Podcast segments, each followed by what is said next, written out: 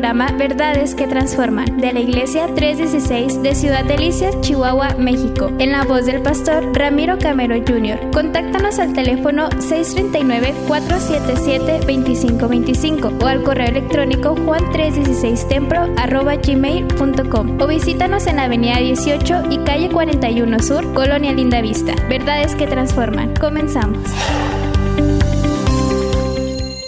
Vamos a la Biblia, hermanos, para eh, entrar ya directo en el mensaje. Vamos al capítulo 11 del Evangelio de Juan, o de San Juan, capítulo 11, y vamos a leer los primeros cinco versículos, y luego después de leer esos cinco versículos nos vamos a ir al verso 38 en delante. Juan 11, del 1 al 5 y luego a partir del versículo 38. Dice la escritura, se va a poner en la pantalla también. Estaba entonces enfermo uno llamado Lázaro de Betania, la aldea de María y Marta su hermana. María, cuyo hermano Lázaro estaba enfermo, fue la que ungió al Señor con perfume y le enjugó los pies con sus cabellos. Y dice el verso 3, enviaron pues las hermanas para decir a Jesús, Señor, aquí el que amas está enfermo.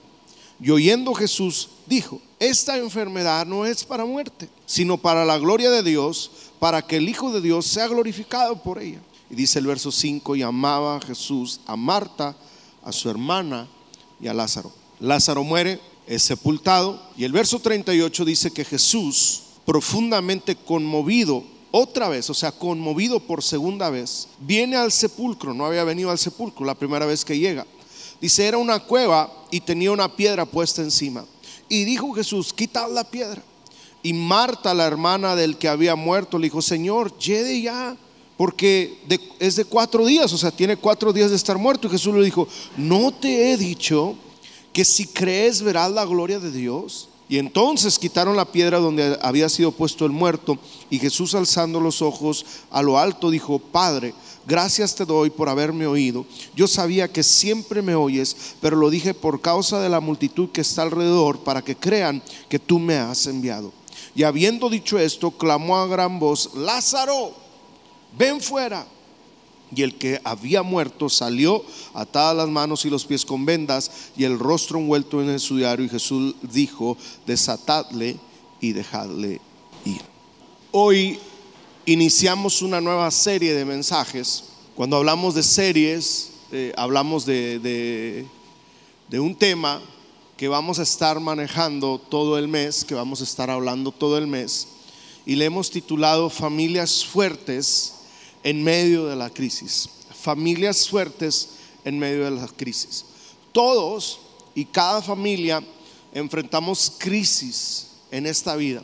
Pero no todas las familias están fuertes para enfrentar esas crisis. Y la idea, por medio de estos mensajes, es que podamos ser fortalecidos para enfrentar las diferentes crisis. Estos mensajes nos van a alentar en la fe, esperanza, nos van a fortalecer en Dios, nos van a enseñar unidad, nos van a enseñar la, eh, la importancia del apoyo, de la resiliencia. Pero también nos van a llevar a fortalecer lazos familiares, a mantener conversaciones honestas y buscar ayuda cuando sea necesario. Y basado en esta temática, yo he seleccionado para el día de hoy la historia de la familia de Lázaro, Marta y María. Y quiero hacerles saber el título del mensaje de hoy, es características de la familia de Lázaro en medio de la crisis. Cuando vamos a la narrativa bíblica, cuando vamos a la Biblia y vemos el mensaje de resurrección de Lázaro, encontramos que, es uno de los milagros más asombrosos que nuestro Señor Jesucristo hizo. En otras ocasiones Jesús resucitó al hijo de la viuda de Naín. Jesús hizo muchos milagros. Pero cuando vemos el de Lázaro es impresionante porque Lázaro tiene cuatro días de estar muerto.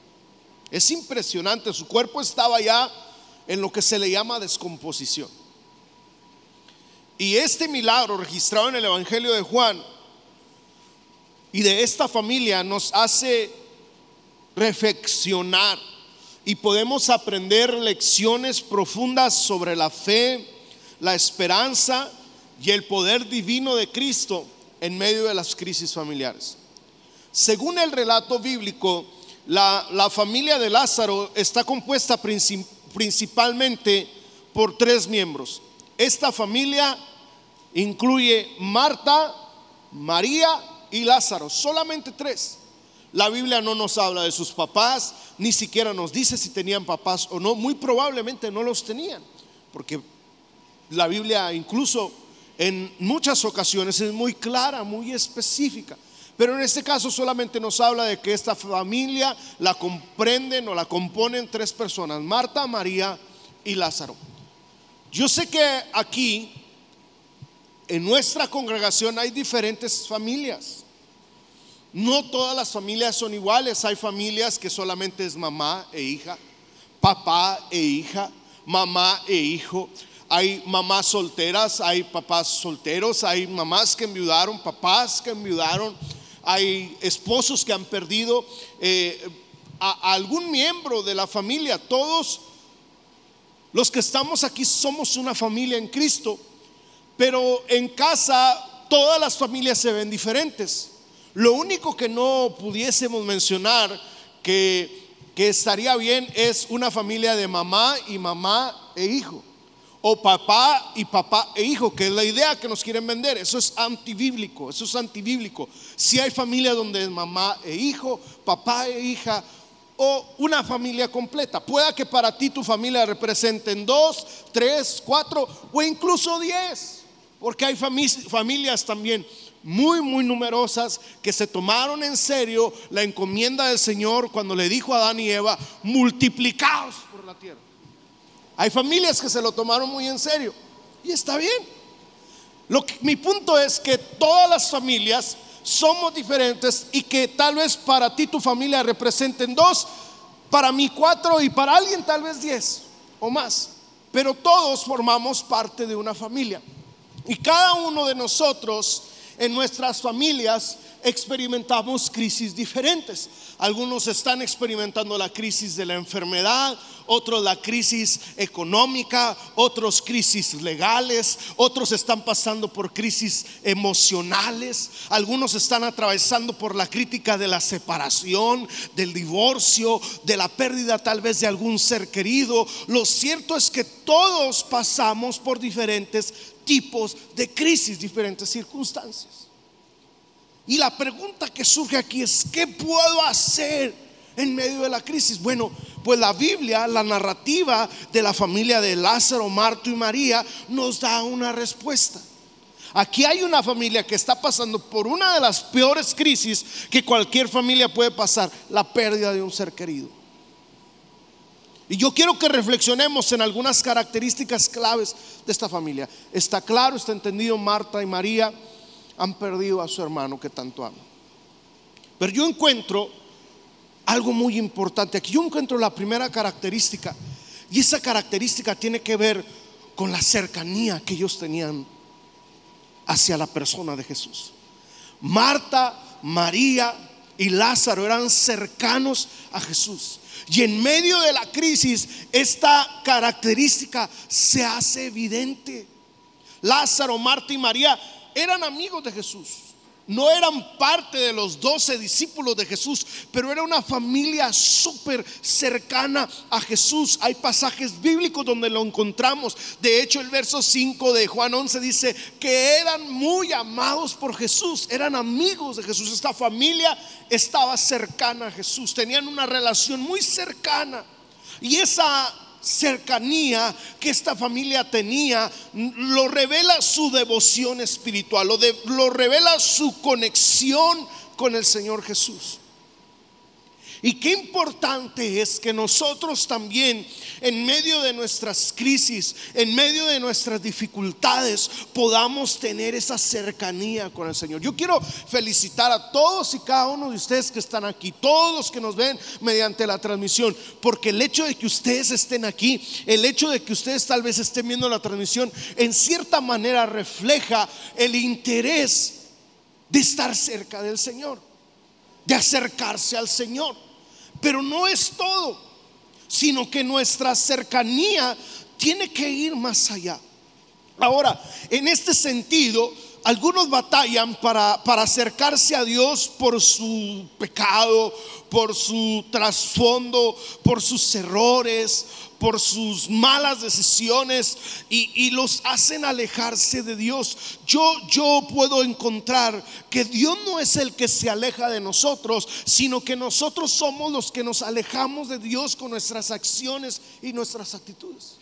Y las personas que entienden que se han alejado de Dios, cuando uno les invita a acercarse a Dios, usan la excusa, no, es que Dios está muy lejos de mí. No, no es que Dios esté lejos de ti, porque Dios siempre está. El que está lejos de Dios eres tú, o, el que se ha alejado de Dios eres tú.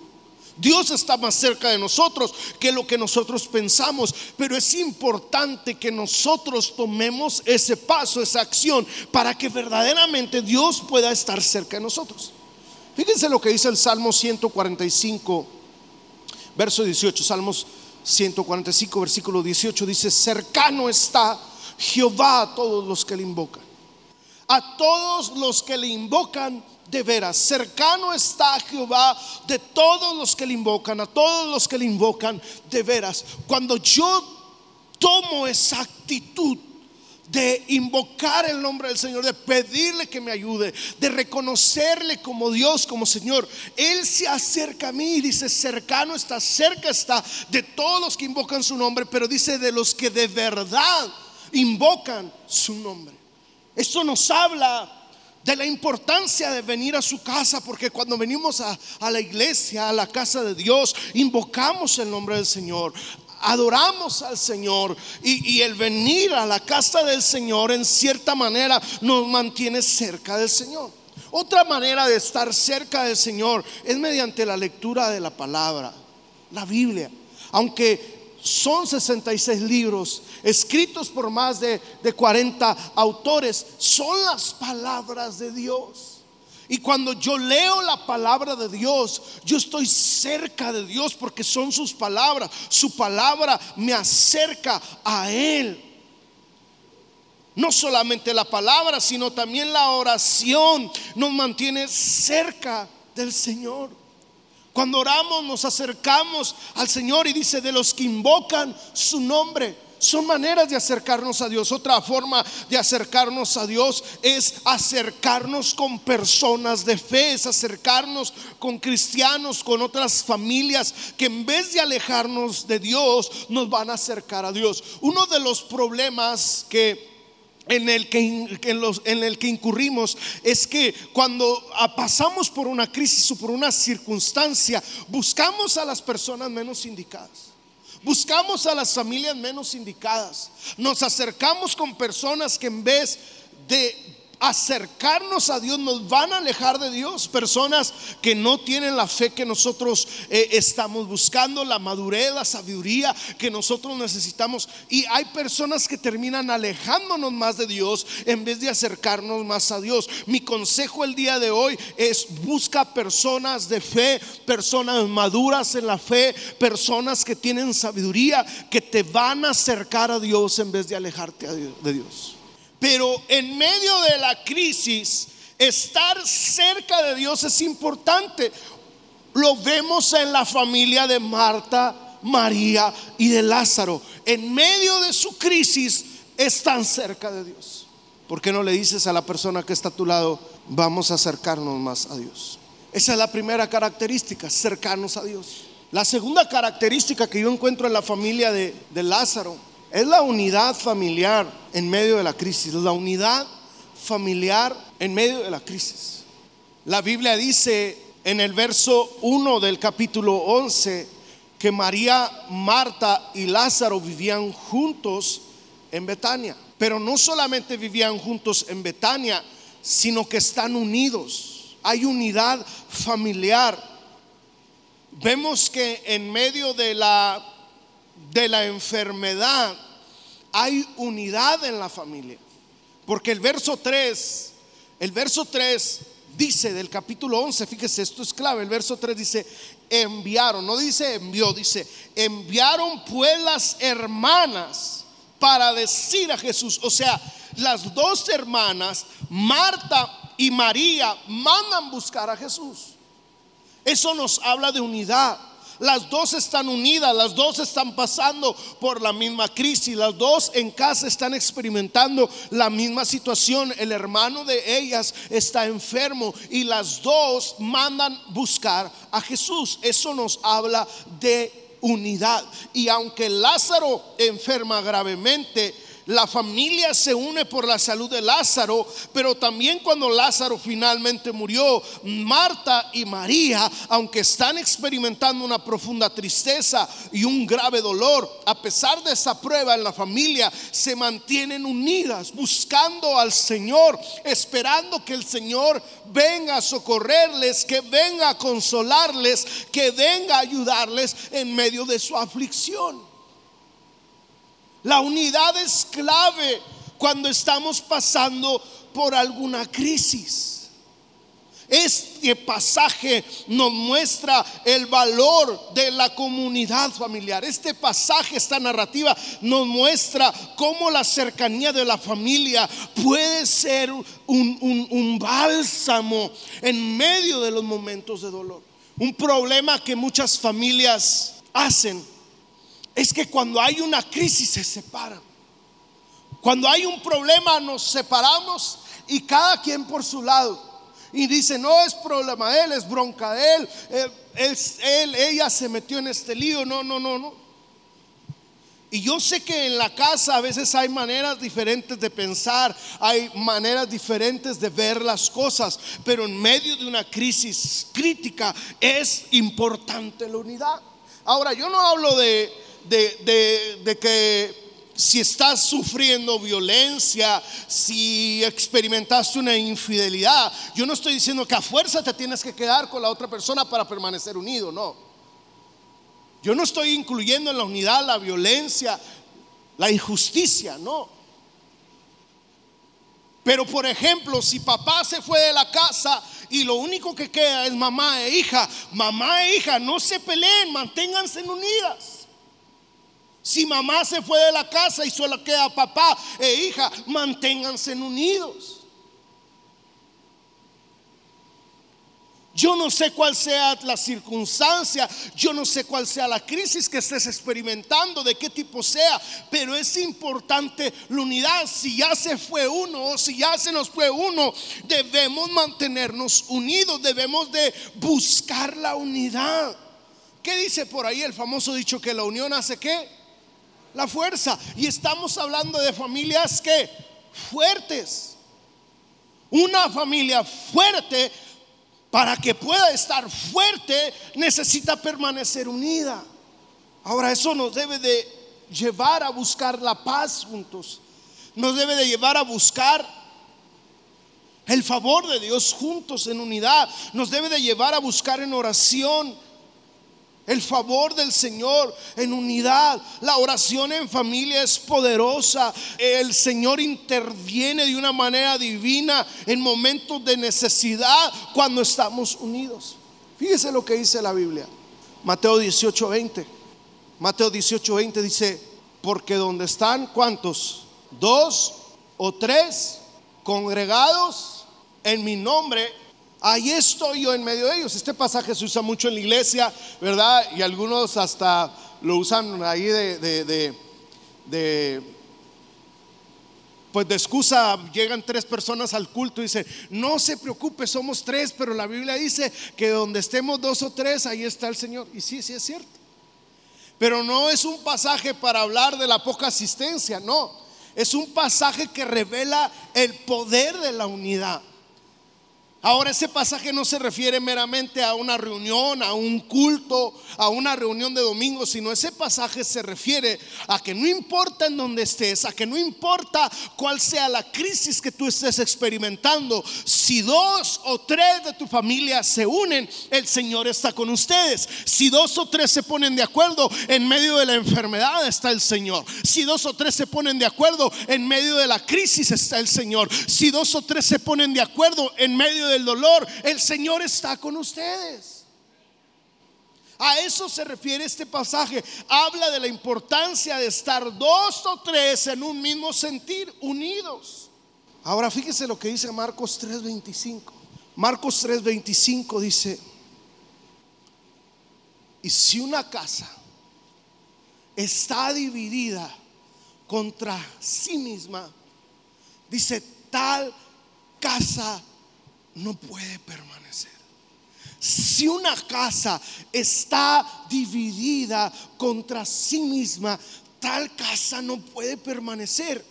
Por eso el peor error que podemos cometer es separarnos, es dividirnos, es tomar cada quien su lado y su postura en medio de la crisis. No, hay que estar unidos en medio de la Y ese problema de desunidad hace que muchas familias se desintegren. Ese problema de desunidad hace que muchas familias perezcan, hace que muchas familias no logren salir de la crisis. ¿Por qué? Porque no permanecieron unidos. La unidad es importante. Ahora, ojo, yo sé que yo le estoy pidiendo que permanezcan unidos, pero no es fácil permanecer. En ningún momento yo estoy diciendo que es fácil la unidad, no, porque hay diferentes opiniones, diferentes formas de pensar, pero hay que buscar el bien común, no lo que me conviene a mí, sino lo que nos conviene a todos como familia. Me estoy explicando, hay que buscar el bien común, un fin común, lo que nos conviene a todos como familia y no lo que me conviene a mí individualmente. Y me va a costar eso, pero Efesios 4:3 Efesios 4:3 dice solícitos, es decir, esfuércense. Esa palabra solícitos es esforzarse y está diciendo esfuércense en guardar la unidad del espíritu en el vínculo de la paz. Vamos a buscar la paz y vamos a buscar la unidad. No va a ser fácil, pero una casa unida jamás será vencida. Lo vuelvo a decir, una casa unida jamás será vencida. Lo puede decir conmigo a las tres, una, dos, tres. Una casa unida jamás será vencida. A ver, una vez más, una casa unida jamás será vencida. ¿Cuánto le pueden dar gloria a Dios en esta hora? Porque la palabra de Dios nos revela el poder que hay en la unidad. Así es que ya hablamos de dos características que hay en la familia de Lázaro, de Marta, de María. Hablamos de que estaban cercanos a Jesús, pero número dos, de que buscaban la unidad familiar.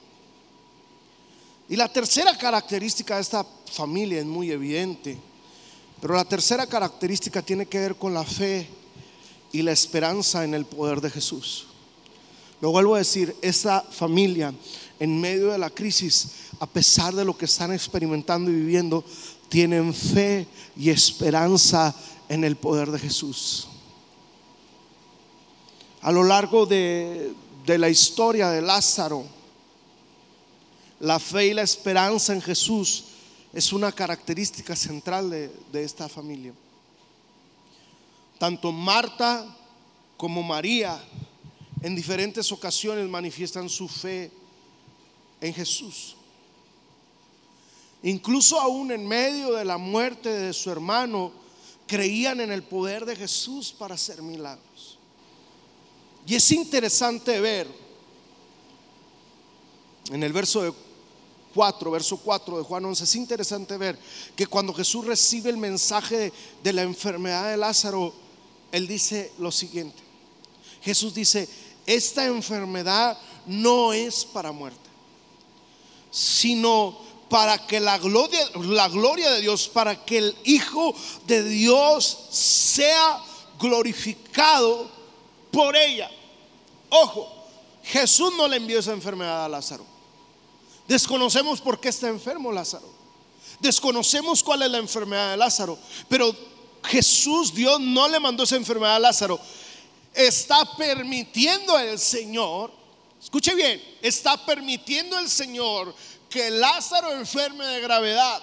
Está permitiendo el Señor que Lázaro muera para que su nombre sea glorificado por de por medio de esa situación. Muchas de las circunstancias en las que nosotros nos encontramos no fueron orquestadas por Dios, fueron orquestadas por nuestras decisiones, fueron orquestadas por nuestra cabeza dura, fueron orquestadas porque no pensamos o, por alguna causa natural. Pero Dios permitió que estés en esa crisis y en esa circunstancia para que cuando tú le creas en medio de tu dolor, Él pueda sanarte. Para que cuando tú le creas en medio de tu enfermedad, Él pueda sanarte. Para que cuando tú le creas en medio de la circunstancia difícil, Él pueda ser glorificado.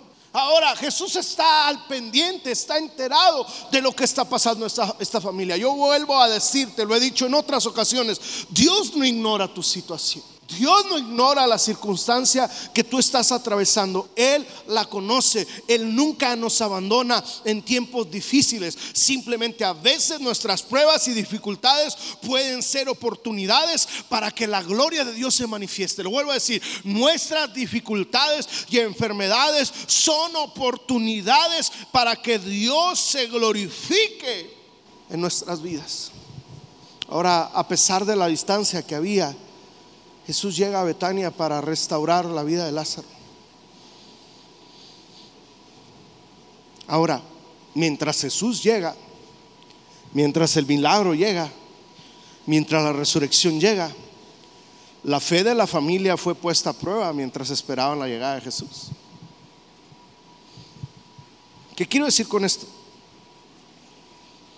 Ellos habían creído antes en el Señor, habían visto al Señor Jesús hacer milagros, le habían visto tal vez resucitar al, hijo de la viuda de Naín, habían visto tal vez a los ciegos ver, habían visto muchos milagros. Su fe ha sido fortalecida, su fe ha crecido en el Señor, pero ahora les toca a ellos ser puestos a prueba. Y es difícil cuando uno es puesto a prueba. Es difícil esperar cuando uno es puesto a prueba. Porque cuando todo está bien, todos estamos contentos y felices, el refri está lleno y estamos sonriendo. No hay enfermedad, estamos alegres. No estamos pasando por ningún problema y estamos bien. Pero ¿qué cuando pasamos por el problema? A veces se nos acaba el gozo, a veces dudamos, porque no es fácil ser puesto a prueba la fe de esta familia está siendo puesta a prueba. Pero un viejo predicador decía, es que si no hay enfermos, pues cómo Dios nos va a sanar. O sea, si Dios no, no, permite que pasemos por la enfermedad, pues cómo se va a glorificar sanándonos. Si Dios no permite que pasemos por la escasez, pues cómo se va a glorificar proveyendo para nosotros. Tuvo que haber un mar para poderlo abrir y que el pueblo pasara en seco. Tuvo que haber hambre para que pudiese hacer descender maná del cielo. Tuvo que haber sed para que pudiese hacer brotar agua de la peña. Siempre tiene que haber una necesidad para que Dios pueda ser glorificado. Y nuestra fe y nuestra esperanza va a ser puesta a prueba, así como lo fue en la familia de Marta, de María y de Lázaro. Y la espera puede ser desafiante, pero es en esos momentos que nuestra fe es desafiada y fortalecida. Lo vuelvo a decir, es en esos momentos que nuestra fe es desafiada, pero a la vez es fortalecida. Y llega el Señor Jesús, ya sabe que Lázaro está muerto. Y le dice, a ver, llévenme a donde lo pusieron y lo llevan. A donde lo pusieron. Y les dice, Señor, remueva la piedra. Y le dice Marta, Señor, ya tiene cuatro días de muerto. Y veo al Señor, me lo imagino así medio cómico. No estoy diciendo que eso dice, me lo estoy imaginando yo. Yo sé, cabezona. Porque como que, Señor, no te das cuenta. Tiene, Señor, ¿dónde está?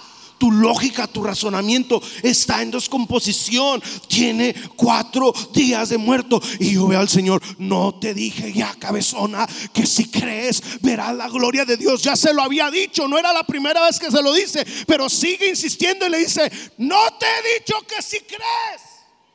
Yo le pregunto, ¿cuántas veces le ha sanado el Señor? A ver, levante la mano a todos el que Dios les ha hecho milagros, sea lo que sea, físico, emocional, espiritual, económico. A todos Dios nos ha hecho milagros, ¿verdad? ¿Y qué te hace pensar que ahora en este problema en el que te encuentras ya Dios no te va a ayudar? Voltea con el que está a tu lado y quédatele viendo, pero no le digas cabezón ni cabezona, no. Nomás dile, si crees, verás la gloria de Dios. Si crees, verás la gloria de Dios. Si crees, verás la gloria de Dios. Si crees, verás la gloria de Dios. Te lo vuelvo a decir. Si crees, verás la gloria de Dios. Si crees, verás la gloria de Dios. En medio de la enfermedad, verás la sanidad. En medio de la escasez, verás la provisión. En medio del dolor, verás la fortaleza. En medio de lo que estés pasando, si crees, verás la gloria de Dios. La situación apestaba, desesperaba.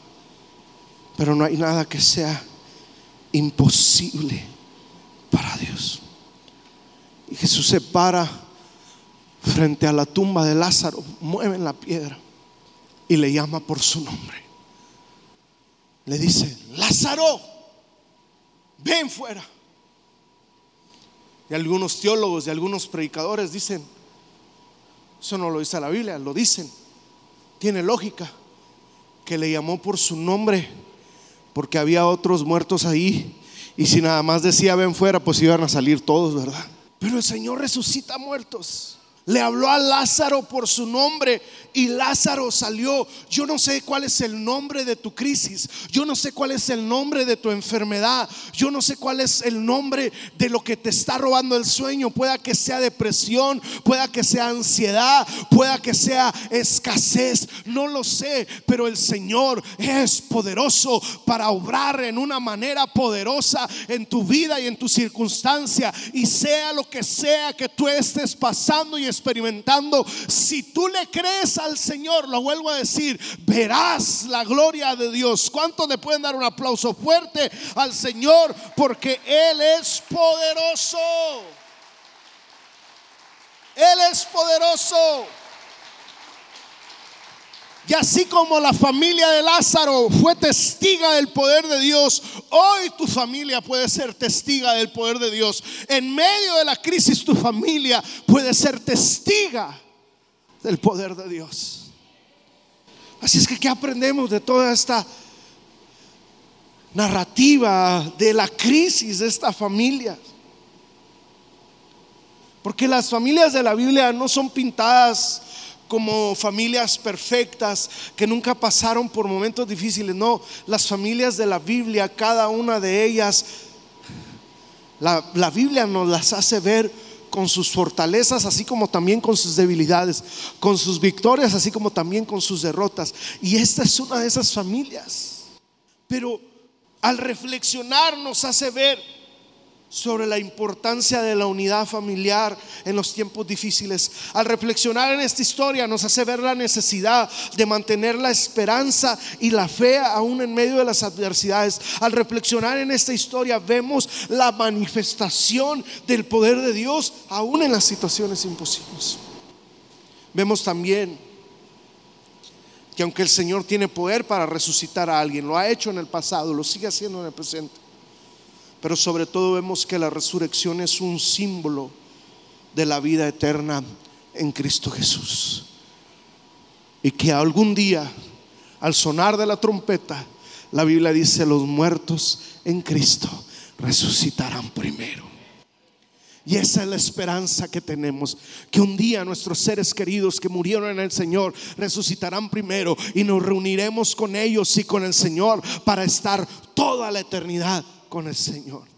Así es que esta historia de familia nos debe de llevar a nosotros a, tener más fe, nos debe de llevar a nosotros a tener más esperanza, nos debe de llevar a nosotros a tener más unidad familiar en nuestra vida cotidiana. Esta historia nos hace ver cómo Dios obra milagros y cómo el día de hoy el Señor sigue obrando milagros, incluso en las situaciones más complicadas y desesperantes de la vida. Pueda que tu situación o tu circunstancia llega a peste, pero hay poder en Cristo Jesús. Y si crees, verás la gloria de Dios. Lo vuelvo a decir, si crees, verás la gloria de Dios. Si crees, verás la gloria de Dios en tu casa y en tu familia. Vamos, dáselo fuerte.